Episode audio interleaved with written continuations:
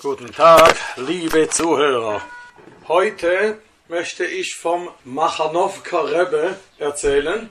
Der heutige Machanowka wohnt in Bnei Brak und ist ein Neffe von Rebbe Reb Avrohom Yeshua Heschel Tversky, der am Yom Kippur Tuf Shien Memches 1987 kinderlos von der Welt verschieden ist.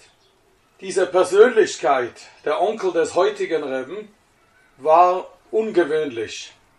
Der Respekt, welche ihnen auch die Tzadikim dieser Generation und auch die alten Tzadikim dieser Generation zollten, war unermesslich.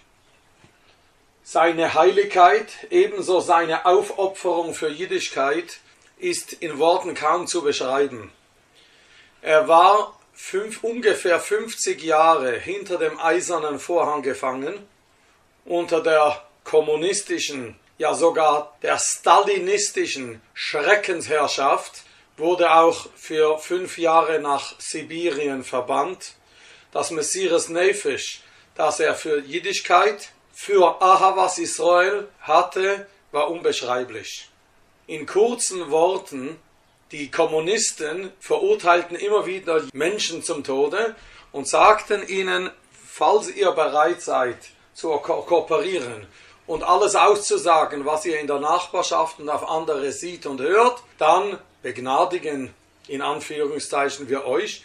Und so mobilisierten sie Zehntausende, Jahrhunderttausende von Angebern, Denunzianten und äh, machten so ein Abhörsystem, ein äh, System von Denunziation, der eine riese Furcht und Angst auf die ganze Bevölkerung warf. Der Machanowka Rebbe ließ sich in das nicht rein. Sie wollten ihn zu einem Hauptrabbiner, Oberrabbiner machen. Natürlich, was dazu gehörte, als Oberrabbiner weiß natürlich sehr viel, was Menschen zu ihnen kommen, sagen und erzählen und sich aussprechen. Das muss er natürlich weitergeben an die Regierung, an diese scheußlichen Funktionäre des Kommunismus. Er verweigerte dieses Amt, der Rebbe verweigerte dieses Amt und auch als er schon verhört wurde, unter großen Entbehrungen und Martyrium, da kam es nicht einmal vor, dass sie sagten, er müsse aussagen, was Leute bei, sich, bei ihm aussprechen, weil er doch als Rebbe alle Zures zuhörte, ermunterte, kräftigte, im Glauben stärkte. Da öffnete er sein Hemd, seinen, zog seinen Mantel weg und zeigte seine nackte Brust und sagte, hier könnt ihr schießen. Aber ein Wort auf einen Glaubensgenossen, auf einen Jiden, werdet ihr von mir nicht hören. Nun habe ich zwei Geschichten vom Rebben, die eine in Bnei Brak, also bereits in Eretz Israel, die er im 1926 konnte er dann am schlussendlich dann doch noch auswandern, zur großen Freude aller Rebbes und Tzadikim der gesamten Welt. Und ebenso auch nach ihm kamen dann viele Jiden, bekamen die, die Ausreisebewilligung. Und wie er sagte, beim Tag der Ausreise, als die Jiden dort verzweifelt zurückblieben, ich bin nur da, um euch einen Weg nach draußen zu öffnen, zu ebnen. Einer, der sich sehr viel mit der Rebbetzen abgab, als diese hospitalisiert war, war einer, der viel beim Rebben war, war Reb Schleume Stissel, Sichoinerle Vroche. Einmal bei der Hospitalisierung war ich sehr viel im Spital und hilf sehr viel bezüglich der Ärzte und auch der Pflege und so weiter. Das so erzählt Reb Schleume. Als dann der Tag kam, an welchem die Rebbetzten wieder nach Hause kommen durfte, da ging ich zusammen mit dem Rebben und noch einem, der, der dem Rebben nahenstehenden, fuhren wir zum Spital. Nachdem wir zurückgekommen waren, sagte der Rebbe zum Zweiten, seine Dankesworte drückte er ihm aus und benchte ihn mit warmen Worten. Nach dem, nachher drehte er zu, mich, zu mir und sagte, dir kann ich nicht danken. Du hast so viel geleistet, da ist nur möglich, der Rabbeine Schleulem soll dir bezahlen für das, was du gemacht hast. Und tatsächlich bemerkt Rab Schleume, diese Bruche stand mir auch in einer wunderlichen Form bei.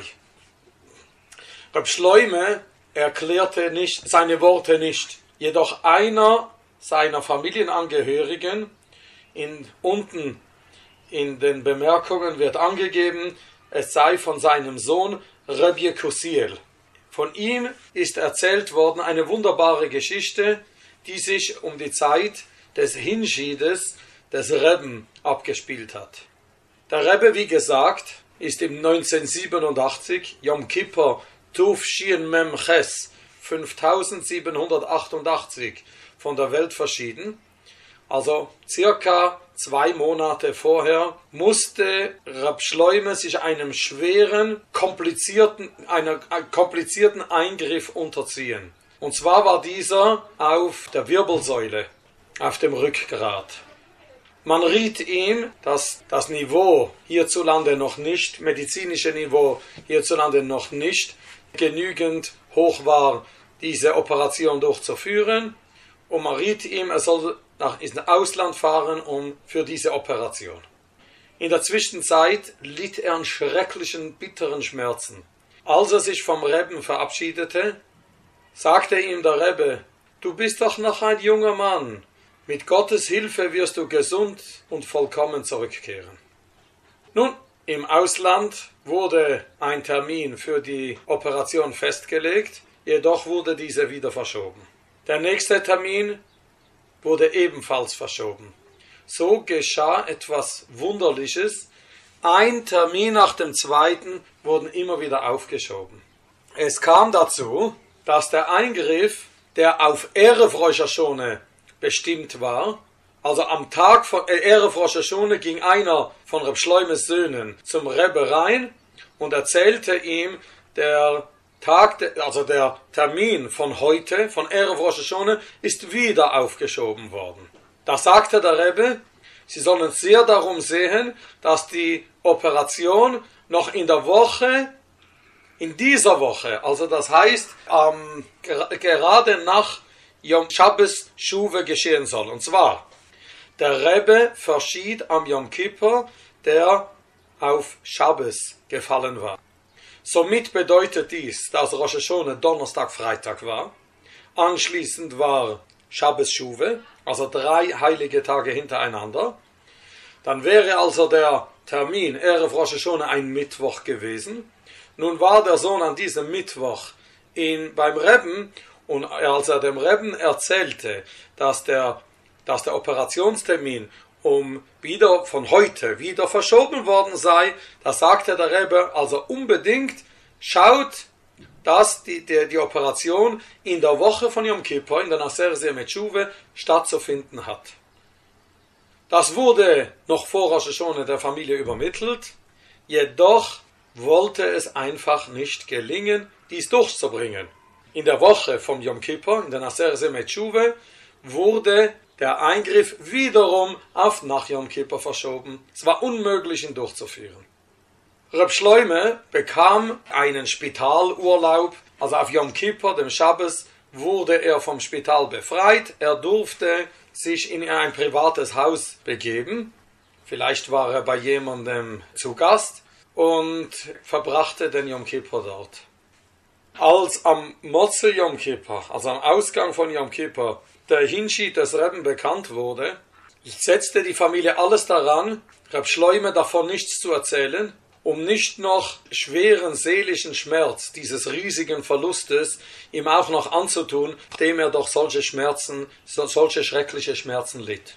Es war in der Nacht von Motze Yom Kippur, also der Nacht auf den Sonntag, gegen morgens wachte Reb Schleume erschreckt auf. Er hatte geträumt, dass der Rebbe zu ihm gekommen ist und zu ihm ein Schlichus gesandt hat. Wie machst du denn so etwas? Du bist doch ein gesunder Mensch. Wie hast du mich alleine gelassen und bist ins Ausland gefahren? Da schreckte er auf, stand auf und ging auf die Straße raus. Ich weiß natürlich nicht, in welcher Stadt das ist, ob in Amerika, England, vielleicht irgendwo anders. Ich stelle mir vor, es war in Amerika. Er stand auf, war sehr erschrocken, ging auf die Straße raus Sein Herz sagte ihm, dass etwas Schreckliches geschehen war. Den ersten Jeden, den er getroffen hat, fragte er, ob ihm etwas bekannt ist über den Machanowka Rebbe. Dieser sagte ihm, ja, gestern sei die Beerdigung vom Rebben gewesen. Nun verstand Reb Schleume, warum der Rebbe verlangt hatte, dass der, der Eingriff noch vor Yom Kippur stattzufinden hat, also zu einem Zeitpunkt, da der Rebbe auf dieser Welt war. Aber siehe, das große Wunder war nun geschehen. Von dem Moment an, da dieser Traum gewesen ist, und er gehört hat im Traum, wie der Rebbe mit starker, absoluter Stimme sagte, du bist ein gesunder Mensch, sagte, da sagte, da spürte Reb Schleume, wie die Schmerzen nacheinander immer mehr nachließen. Es wurde immer leichter, bis sie gänzlich verschwanden. Als nun Reb Schleume sah, dass dieser, diese Bruche und diese Aussage, absolute Aussage des Rebben, ihm beistanden, kehrte er nicht mehr ins Spital zurück, ließ alle Vorbereitungen für den Eingriff fallen, sagte alles ab und fuhr zurück nach Erzisrael. Von da und weiter hörten alle Schmerzen auf, er benötigte bis zu seinem Ableben keine medizinische Hilfe mehr für seinen Rücken. Das ist die erste Geschichte, die ich euch erzählen möchte. Die zweite Geschichte führt auf die Zeit zurück, da der Rebbe noch in Russland war. Und zwar sogar noch zur Schreckenszeit von Stalin Jemachsche Moivesichoi. Und zwar so geht die Begebenheit. Ähm, einer der Familie, welche die Geschichte, welche dies durchgegangen war, unten ist angegeben, derjenige, der die Geschichte erzählt, heißt Rabbi Yitzchok Aplitschuk. Aplitschuk, Aflitschuk oder vielleicht heißt es Affel, Appeltschuk. Ich habe schwer, es richtig zu lesen. So wie es hier, also nicht punktiert, würde ich sagen Aplitschuk. Es war in der Zeit von Stalin Jemachschemoy. Der Antisemitismus kam auf Rekordhöhe.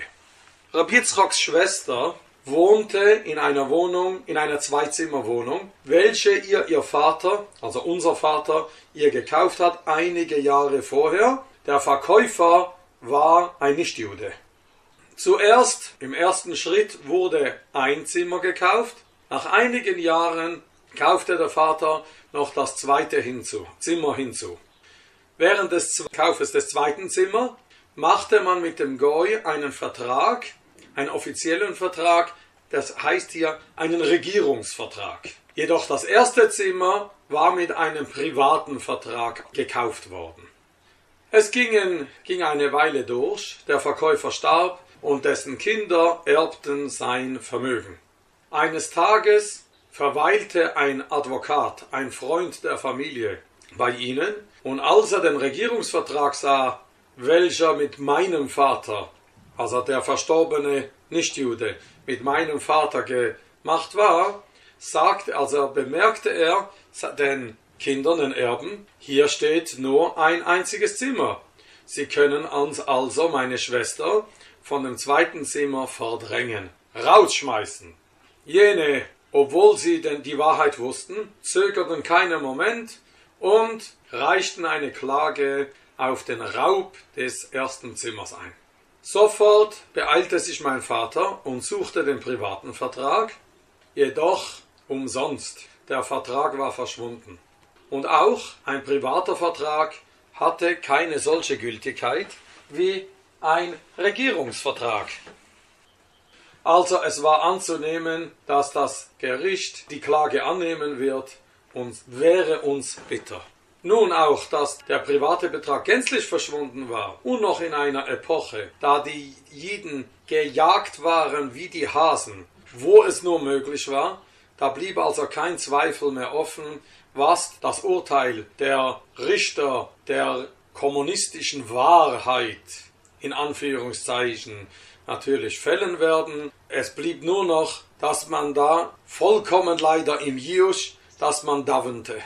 Es war in menschlicher Sicht überhaupt keine Lösung, keine Hilfe oder Rettung sichtbar. Ja, es war sogar nicht noch die große Gefahr, dass das Gericht für den Raub in Anführungszeichen der vergangenen Jahre auch noch eine Bezahlung fordern wird.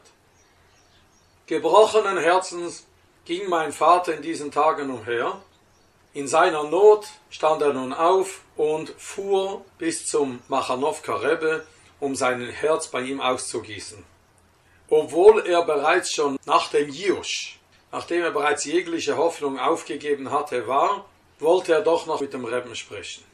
Der Rebbe stärkte ihn, munterte ihn auf, er soll auf keinen Fall die Hoffnung aufgeben und sagte ihm klaren, resoluten Worten, du hast dich überhaupt nichts zu sorgen, Hashem Yisborach wird helfen. Bei diesen Worten brach mein Vater in Weinen aus und sagte aus der Hoffnungslosigkeit, was kann man dann da überhaupt noch helfen? Auf diese Worte reagierte der Rebbe streng und sagte, du kannst gehen, Hashem wird helfen.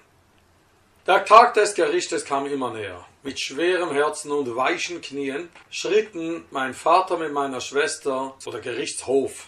Meine Schwester stand auf zur Anklage, ich weiß jetzt nicht, wie man dem sagt. In Ivrit steht hier Duchan Hane Eshomim. Also da war auf dem Anklagebank vielleicht und mein Vater war der einzigste Jid in dieser Riesenmenschenmenge der Neugierigen, die den Saal füllten. Der Richter begann und fragte meine Schwester nach ihrem Namen. Meine Schwester hatte zwei jiddische Namen und war auch so im Passport eingetragen, daher erwähnte sie beide Namen. Der Richter, von dessen Maul Antisemitismus triefte, brach in ein schallendes Gelächter aus und begann zu witzeln und spötteln. Du bist eine oder zwei? Warum hast du zwei Namen? Bist du denn eine oder zwei Menschen? Oh, darauf wartete nur die ganze Menschenmenge, welche mit großem Behagen in ein schallendes Gelächter ausbrach. Das Gelächter dieser, dieser Menschenmenge wurde weit herum gehört. Menschen, die in den nebenanliegenden Gerichtshallen waren, kamen angerannt und wollten mithören, was es denn da Belustigendes zu sehen, zu hören gab. Und auch die, als man ihnen die, den Witz, diesen kräftigen, gelungenen Witz des Richters sagte, kam es auf, natürlich auf Rechnung meiner Schwester, auch die brachen in Gelächter aus und verstärkten das, das Lachgewitter. Das schreckliche Gefühl von meinem Vater und von meiner Schwester in jenen Momenten braucht man nicht zu schildern.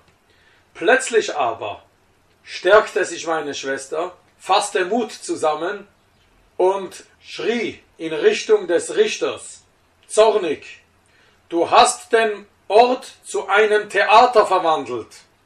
Du hast es in ein Theater gemacht. Du verschämst die Ehre des Gerichtes der russischen Justiz. Ich bin Advokatin, ich kenne mich im russischen Rechtssystem aus, ich werde dafür sorgen, dass du teuer dafür bezahlen wirst. Diese Worte waren nur aus ihrem Munde gegangen, da verwandelte sich die Gesichtsfarbe des Richters in viele Farben.